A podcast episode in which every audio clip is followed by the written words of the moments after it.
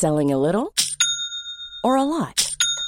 Shopify helps you do your thing however you cha-ching. Shopify is the global commerce platform that helps you sell at every stage of your business. From the launch your online shop stage to the first real life store stage, all the way to the did we just hit a million orders stage. Shopify is there to help you grow. Shopify helps you turn browsers into buyers with the internet's best converting checkout. 36% better on average compared to other leading commerce platforms because businesses that grow grow with Shopify. Get a $1 per month trial period at shopify.com/work. shopify.com/work. Il était l'homme aux 6000 conquêtes, celui que les femmes venaient voir depuis la Suède, l'Allemagne ou les Pays-Bas, celui que tous les hommes italiens rêvaient d'être, celui qui avait réussi à personnifier tout ce que Rimini a longtemps évoqué pour le monde entier, les femmes, la nuit, les vacances, l'amour, le soleil. Puis, en septembre dernier, sans prévenir, Maurizio Zanfanti, dit Mauro, dit Zanza, est mort, emportant avec lui toute une époque. Une époque mythique racontée par Emmanuel Andréani, journaliste à Society. Olon. Olon. Olon, la piste audio des grands récits de Society.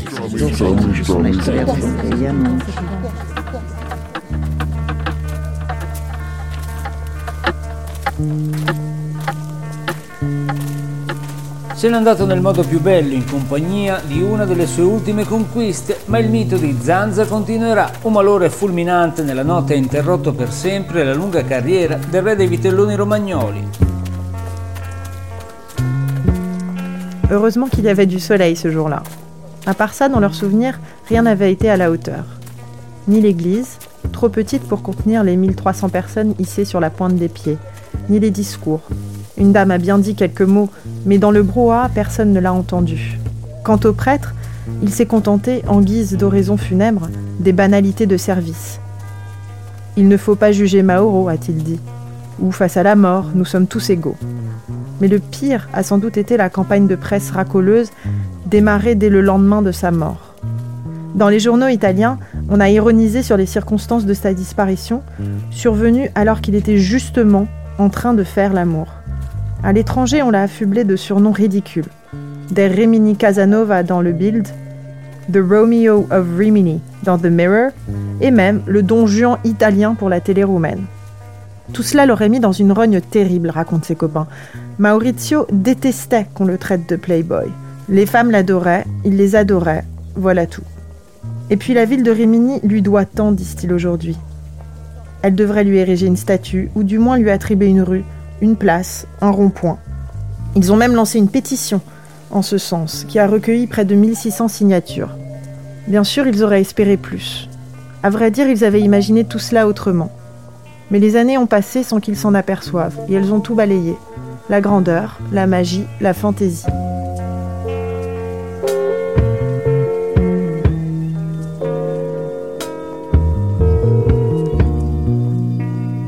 Maintenant que Mauro est parti, que reste-t-il de ce temps-là? De vieilles coupures de journaux, des photos. Toutes témoignent qu'à une époque, Rimini a été la grande capitale du plaisir, de la liberté, d'une certaine façon de concevoir les vacances, la fête, l'amour. Maurizio Zanfanti, dit Zanza, qui fut rabatteur puis gérant de boîte de nuit, incarnait tout cela à la fois. Il en était l'emblème, aujourd'hui il en est l'allégorie. Cette histoire a duré des années 70 au début des années 2000.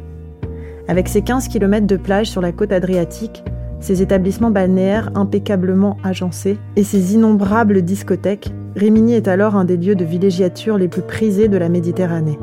Zanza, lui, est déjà célèbre dans tout le pays et bien au-delà.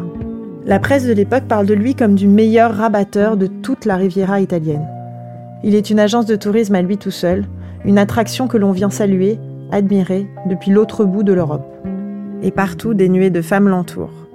Deux, trois, parfois quatre par jour. Dès les années 70, le nombre de ses conquêtes féminines émerveille. Zanza ne s'en vante jamais, mais acquiert presque malgré lui une réputation.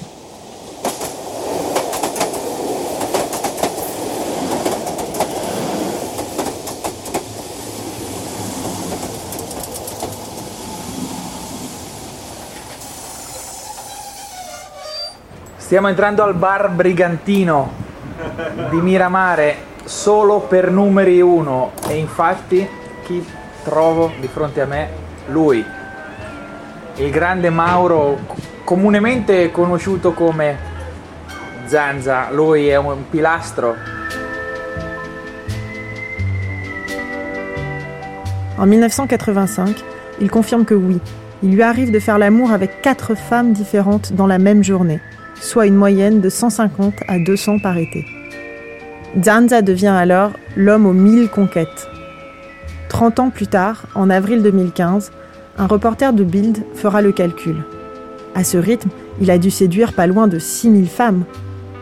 Quand on lui a posé la question, il a répondu qu'il avait perdu le fil, mais qu'en 35 ans de carrière, oui, c'était bien possible. Maurizio Zanfanti restera pour la postérité l'homme aux 6000 conquêtes, presque un phénomène de foire. Aujourd'hui, on raconte que dans ces années-là, une statue à son effigie a été érigée quelque part en Suède.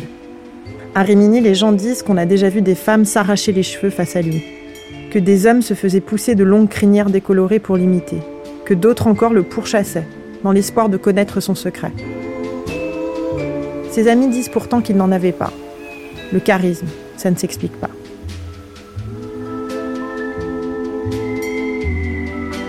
C'est quelque chose, Rémini l'hiver, quand il n'y a plus personne sur les plages, qu'il ne reste plus que les ossatures en métal des parasols et les pédalos qui s'ennuient en attendant des jours meilleurs. Il faut voir cet immense front de mer désert, ces hôtels vides qui se suivent et qui se ressemblent, avec leurs néons éteints, pour se rendre compte de la démesure de cette ville conçue comme une utopie. Un gigantesque village vacances que l'on a découpé en quartiers au nom factice. Riva Bella, Mare Bello, Bellaria, et dont les habitants eux-mêmes n'ont jamais su dire où il commence ni quand il se termine. Lorsqu'on tourne le dos à la mer et que l'on s'enfonce à l'intérieur de la ville, les bâtiments se font plus bas, plus modestes, et les rues, tout en allées et en contre-allées, exhalent la mélancolie des zones résidentielles.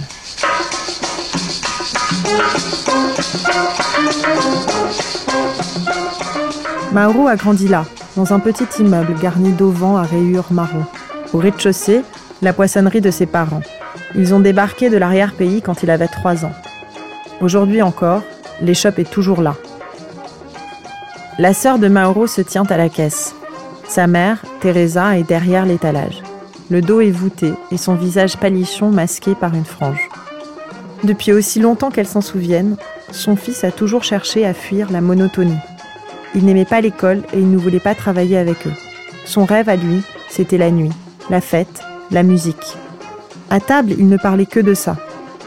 À 11 ans, Mauro se fait embaucher à la plonge de l'Oriental Bar. À 14, il devient serveur dans une pizzeria. Très tôt, il a réclamé son indépendance. Ses parents acceptent de lui céder une mansarde dans le même immeuble. Il n'en repartira jamais. À 63 ans, il prenait encore tous ses déjeuners en famille. Sans surprise, la chambre est très tôt devenue une garçonnière.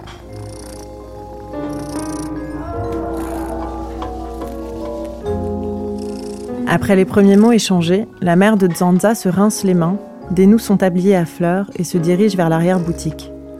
Une toile cirée est tendue sur la table de la cuisine, un ragoût mijote à feu doux. On entend le ronronnement d'un gros chat qui somnole. La vieille dame fouille dans un tiroir, en extirpe une photo qu'elle montre avec fierté. On y voit Mauro, en pantalon patte d'éléphant, la chemise déjà entr'ouverte, assis sur les genoux d'une jolie jeune fille blonde qui le tient par la taille. Il sourit. La photo a été prise à l'été 69. Mauro s'apprête alors à fêter ses 15 ans. À la maison, on parle un mélange de dialecte et d'italien. Le garçon, lui, est déjà polyglotte, capable de dialoguer avec les Anglais, les Allemands et les Suédois, qu'il croise à la plage ou pendant le service. Rimini s'ouvre au monde et l'adolescent n'en perd pas une miette. Bien sûr, cela ne date pas d'hier. Dans la première moitié du 19e siècle, la ville a été la première grande station balnéaire d'Italie. C'est une destination chic, prisée par la bourgeoisie éclairée. En 1908 est inauguré le Grand Hôtel, rendu célèbre plus tard par Federico Fellini, né à Rimini, qui y a tourné son chef-d'œuvre Amarcord. Mais tout cela a disparu avec la Seconde Guerre mondiale, durant laquelle la ville sera bombardée 386 fois, puis transformée en vaste camp de prisonniers. Il faudra attendre les années 1960 pour que Rimini se reconstruise en misant sur l'apparition d'un nouveau type de clientèle, plus populaire, plus jeune, plus international. À Rimini, on sait faire de grandes fêtes. Et quand on organise quelque chose, tout le monde rapplique immédiatement. La ville se métamorphose alors. Les grues s'activent sans relâche, construisant à une cadence infernale hôtels, cabines de plage et galeries commerciales. L'aéroport, qui a ouvert à la toute fin des années 50, accueille à la fin de la décennie près de 500 000 vacanciers par an. Son trafic dépasse déjà celui de villes comme Naples, Gênes ou Turin. À bord de vols charter, les vacanciers débarquent d'Europe du Nord en quête de soleil, de plage et de farniente. C'est le début du tourisme de masse et des packages tout inclus.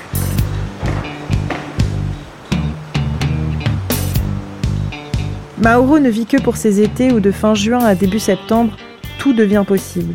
Comme une parenthèse enchantée, une fenêtre de liberté dans un pays encore très conservateur et imprégné de morale catholique un pays resté à la traîne des changements mondiaux déclenchés par mai 68. Dans leurs valises, les estivants apportent un vent de révolution. Les derniers tubes rock, les premiers skateboards, l'amour libre, la mode hippie et celle du topless sur la plage.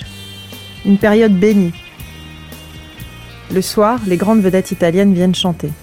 Le chanteur Lucio Battisti y prend une maison de vacances. Mina joue aux cartes jusqu'à l'aube avec Adriano Celentano. On peut même croiser un jeune et encore méconnu chanteur pour midinette, Silvio Berlusconi, mais aussi le Britannique Peter Gabriel, les Américains Ray Charles et James Brown, et bien d'autres. Siamo carne la tua carne. Dicendo cazzo vuoi andare? Rimini. Rimini. Peu à peu, les dancings à l'ancienne cèdent la place aux clubs de rock et aux discothèques modernes.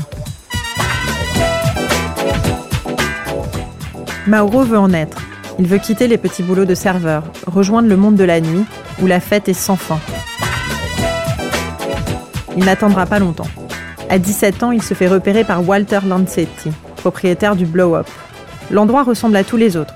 Une piste de danse, un bar, des stroboscopes, le tout aménagé dans un ancien garage, à deux pas de la plage. La concurrence est rude. Des boîtes comme ça, Rimini en compte déjà plusieurs centaines, bientôt un millier mais Landsat ambitionne d'en faire l'établissement le plus en vogue de la Riviera. Pour y arriver, il veut miser sur la vague scandinave qui déferle alors sur la station. Des milliers de grandes jeunes filles blondes qui se promènent seins nus sur la plage, faisant tourner la tête des Italiens. Pour lui, si les Suédoises viennent au blow-up, alors le succès de son club sera assuré. Maurizio parle déjà leur langue, il est séduisant, débrouillard. Il sera son rabatteur. Walter Lancetti a vu juste.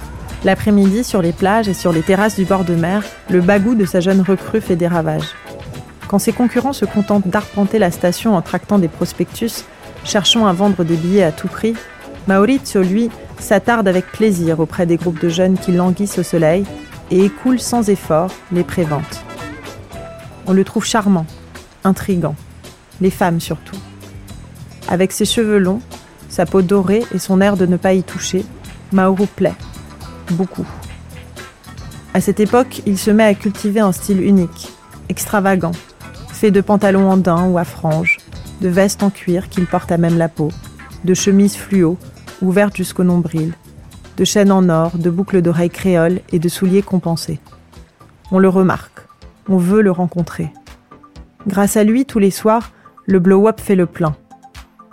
Maurits se tient toujours devant la porte, avec un mot pour chacun. Souvent, un attroupement se forme autour de lui.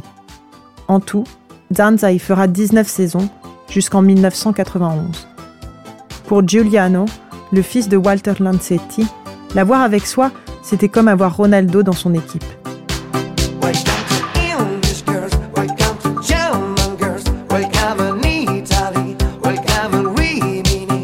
La quarantaine, une dégaine de cadre sup, Lancetti Junior nous reçoit aujourd'hui dans un ancien pub qu'il a reconverti en antre de pirates.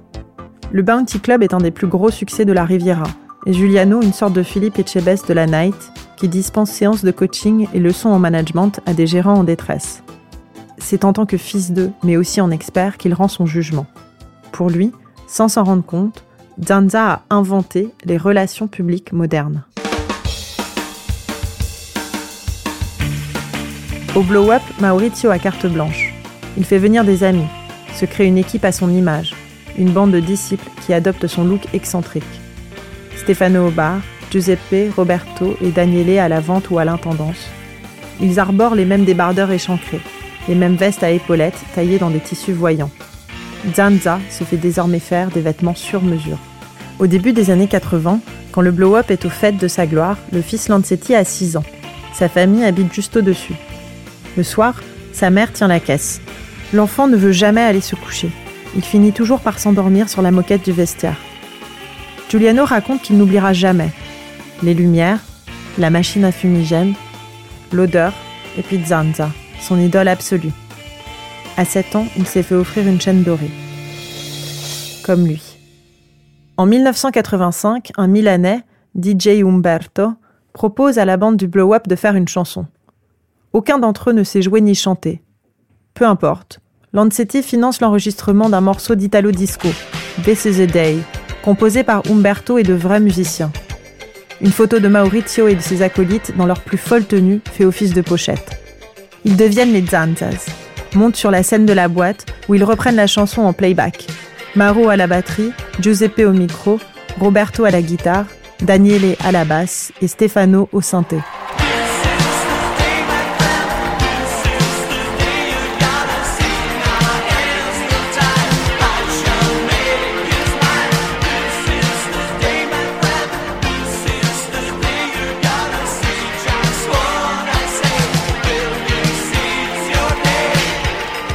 Dans la salle, c'est l'hystérie. Le public achète le disque en masse et le show est reconduit tout l'été. Peu après sort un deuxième titre, On the Road Again, plus rock. Les Zanzas sont invités sur Rai Uno, la première chaîne italienne. Un jour, une lettre leur annonce qu'ils sont en deuxième position dans les charts suédois. Un exploit pour une bande de gamins qui ne pensaient qu'à s'amuser, comme le concède aujourd'hui Stefano. L'ancien barman est du genre à ne pas enlever sa veste en cuir au restaurant. Il s'exprime le moins possible, avec des phrases laconiques, mâchonnées à la va-vite entre deux silences interminables. Sa pizza terminée, il se commande un café.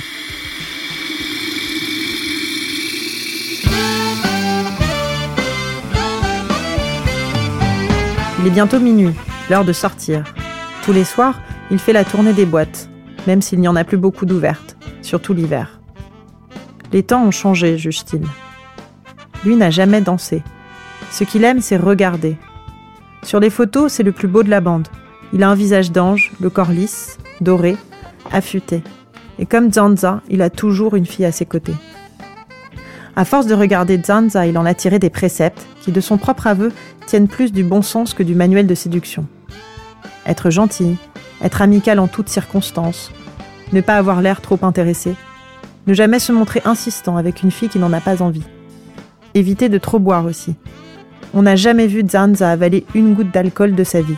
Personne, disait-il souvent, n'a envie de se retrouver au lit avec un homme complètement sous. L'ex-barman en rigole. De toute façon, tout était beaucoup plus simple à l'époque.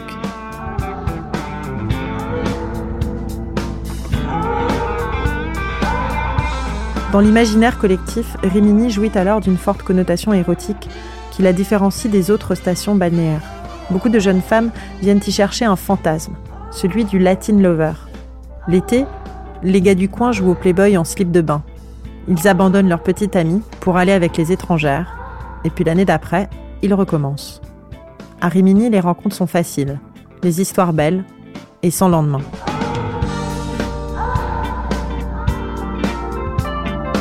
La Suédoise Annika, 63 ans aujourd'hui, ne s'en cache pas.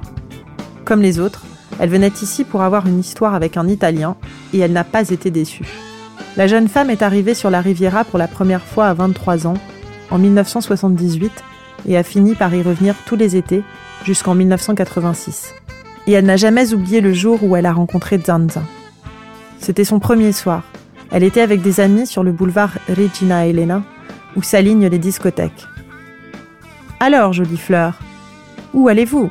Leur a-t-il lancé tandis qu'elle passait devant la discothèque. Il leur a offert un verre. Elle était fascinée. Elle se souvient très bien de lui. Ce n'était pas le beau mec italien de base. Il avait même quelque chose d'un peu féminin. Il était exotique, c'était un Indien. Toutes les filles en étaient amoureuses. Mais aucune ne lui en a jamais voulu de multiplier les conquêtes. Toutes savaient qu'il couchait avec un tas de jeunes femmes et qu'il ne restait jamais plus de deux jours avec la même. Il ne s'en vantait pas, mais ne s'en cachait pas non plus. C'était comme ça. C'était un homme libre.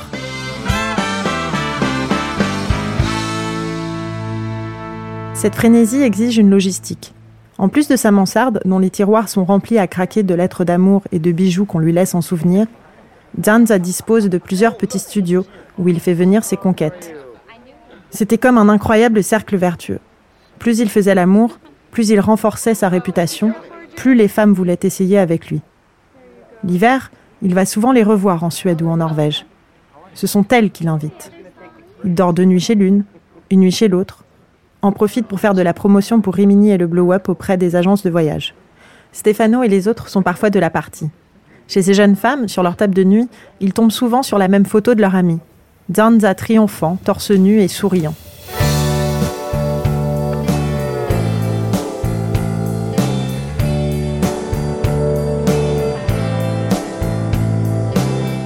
La bande quitte le blow-up en 1991 quand Lancetti passe la main. Ils font quelques saisons ici et là, chacun dans leur coin, et finissent par se décider à réaliser un vieux rêve, créer leur discothèque. En juillet 1993, ils ouvrent le Chic, et la fête reprend de plus belle. Chacun retrouve son rôle. Maro à la porte, Stefano au bar. Le soir de l'ouverture, 3000 personnes se bousculent devant l'établissement qui ne peut en accueillir que la moitié. Il n'y a même pas eu besoin de faire de publicité. Le chic est la boîte de Maurizio, et cela suffit. Souvent, on vient juste pour le photographier. Il joue de sa réputation, entretient à longueur d'interview la légende de l'amant insatiable. S'il est le dieu de l'amour, alors le chic sera son sanctuaire. Aujourd'hui, ceux qui ont fréquenté la boîte en parlent avec les yeux brillants. Là où il y avait Zanza, il y avait du sexe. On dansait un peu, on se souriait, on s'embrassait, on faisait l'amour. Sur la plage, dans les voitures, parfois même dans le débarras, derrière le bar. À la porte, Danza veille à ce que les clients soient bien disposés. Il se débarrasse poliment des types lourds, des dragueurs mal élevés, de ceux qui avaient trop bu. La clientèle est encore très étrangère et très féminine. L'ambiance est légère, bon enfant. Le chic n'est pas une boîte branchée. La musique y est superficielle et commerciale, et les drogues strictement interdites.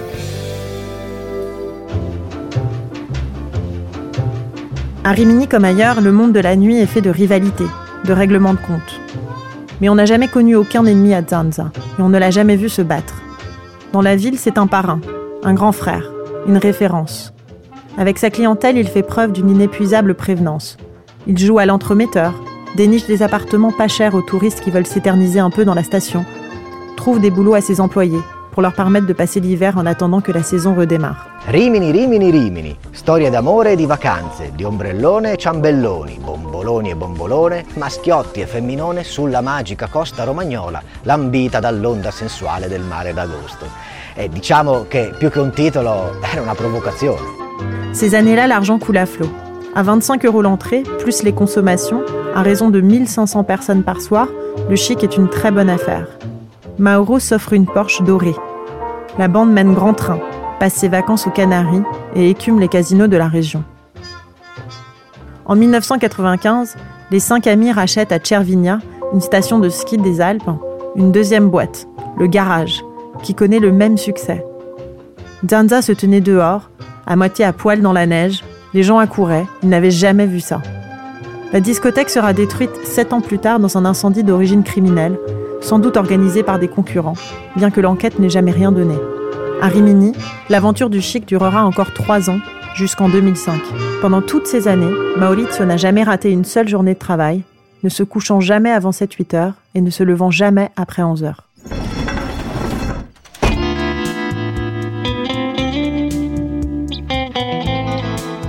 Alors forcément, quand le rideau du chic finit par tomber, il accuse le coup.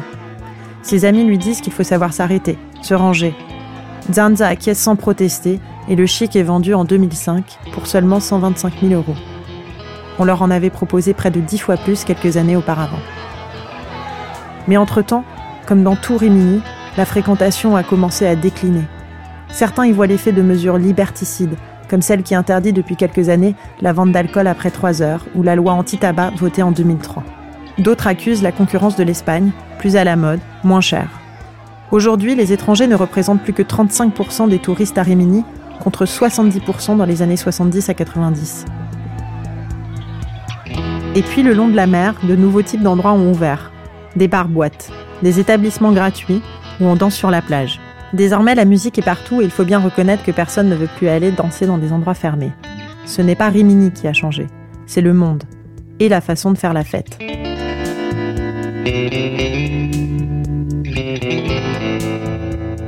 La somme de 125 000 euros divisée par 5, cela ne fait pas grand-chose, d'autant que Maurizio n'est pas du genre à avoir mis de côté. Mais c'est assez pour tenter un dernier tour de piste. Cette fois, ce sera un bar de plage que Zanza prend en gestion avec deux autres associés. Il Brigantino est un petit local sans prétention, un peu excentré, principalement fréquenté par une clientèle d'habitués. Une autre ambiance qui suffit à Zanza. Après 2005, Mauro n'a jamais remis les pieds en boîte. À 50 ans passés, il a perdu de sa superbe. Son corps s'est épaissi, ses cheveux se sont affinés, ses traits se sont affaissés. Pourtant, il lui arrive encore d'avoir 7, 8, 9 copines en même temps. Elles sont souvent plus jeunes. L'âge avançant, il triche un peu avec elles, se donnant 5, parfois 10 ans de moins. Mauro a aussi de plus en plus recours au Viagra pour tenir le rythme. Il grande Mauro, comunemente conosciuto come Zanza, lui è un pilastro ed è stato un pilastro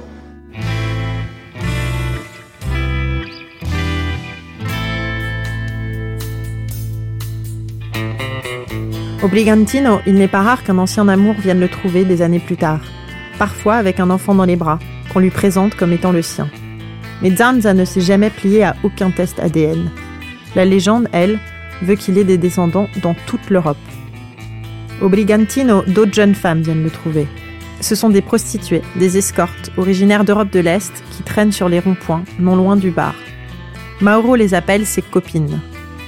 Il leur file des coups de main, les aide à trouver de quoi se loger, se lie d'amitié avec elles. La nuit, il leur apporte des boissons chaudes, des cigarettes, il les laisse se réchauffer dans sa voiture, et parfois, cela va plus loin.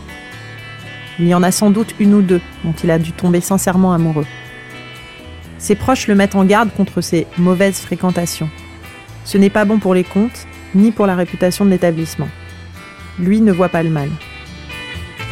En 2014, il finit par se faire évincer du bar sans toucher un centime. À 59 ans, Zanza se retrouve sans rien. Il rejoint alors sa mère à la poissonnerie. Il reste un fils dévoué, mais à vrai dire, il est un peu abattu. Au bar, on parlait de la vie, de l'amour, des femmes. Ici, les clients ne font que des commérages. Ils veulent savoir qui va bien, et surtout, qui va mal. Les gens l'ont alors un peu laissé tomber. Et quand il a perdu son travail, personne ne lui a vraiment tendu la main, lui qui leur avait tant donné. Alors la nuit, Zanz fait des tours en voiture. Il rend visite aux filles qui font le trottoir et termine toujours au bar des sports, ouvert 24 heures sur 24, où il sirote des fantas en remplissant des jeux à gratter et des grilles de l'autofoot jusqu'au petit matin. Mais il perd toujours et se retrouve régulièrement à devoir taper ses copains, 50 euros par-ci, 100 euros par-là.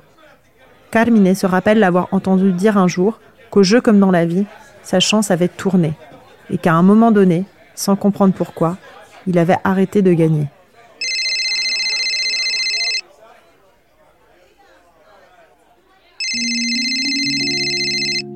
Il était 5 heures le 26 septembre dernier quand Carmine, Stefano, Samuele et les autres ont entendu leur portable sonner. Mauro est mort. Stefano raconte qu'il a cru à une blague quand son cousin flic lui a donné les premiers détails. Zanza est mort en faisant l'amour. Le soir précédent, Maurizio avait embarqué à bord de sa voiture une copine, une escort girl de nationalité roumaine de 23 ans. Ils avaient roulé jusqu'au bout de la ville, vers la campagne, pour être tranquilles. Signora, che dicono sia una prostituta, questa 23enne romena che si chiama Ana, che è stata l'ultima a, purtroppo, fatalmente, a trombare con lo Zanza. La suite, c'est elle qui l'a raconté au journal local. Ils avaient fait l'amour, elle était en train de se rhabiller quand elle s'est rendue compte qu'il ne se sentait pas bien, qu'il avait des difficultés à respirer. Elle a alors appelé les secours. Il lui a demandé de lui tenir la main. Quand ils sont arrivés, c'était trop tard. Les jours suivants, le choc a laissé la place à l'écœurement. Les amis de Maurizio racontent qu'ils ont été harcelés par des reporters du monde entier, avides de détails scabreux. Mais le pire, selon eux, a été la réaction de l'Église. Le prêtre de la paroisse de son quartier, celle-là même où Zanz avait fait sa première communion, a refusé d'organiser ses funérailles, prétextant la crainte du bruit médiatique. La cérémonie a finalement eu lieu dans la modeste chapelle du cimetière municipal. Son ami Samuel et Wildboy a refusé d'assister à ce qu'il qualifie d'enterrement de merde. Quand il passe à Rimini, comme c'est le cas aujourd'hui, Samuel préfère lui rendre hommage à sa façon.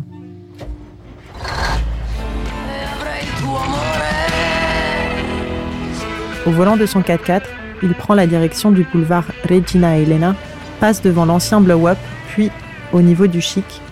Il monte le volume des enceintes, qui crachent du hard rock italien des années 80, baisse la vitre, klaxonne trois coups et se met à beugler. Oh Mauro Grande Mauro Sa voix résonne dans le vide. L'avenue est déserte. La porte du club est fermée. Au-dessus, seul subsiste un vieux néon dont on devine qu'il était rouge, rouge et flamboyant.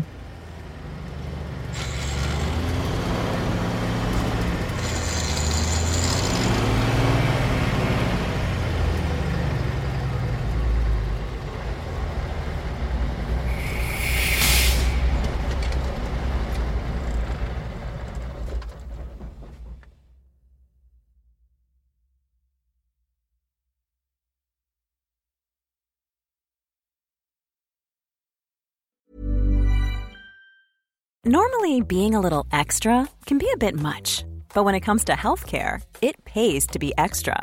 And United Healthcare makes it easy with Health Protector Guard fixed indemnity insurance plans. Underwritten by Golden Rule Insurance Company, they supplement your primary plan, helping you manage out of pocket costs without the usual requirements and restrictions like deductibles and enrollment periods. So when it comes to covering your medical bills, you can feel good about being a little extra. Visit uh1.com to find the Health Protector Guard plan for you.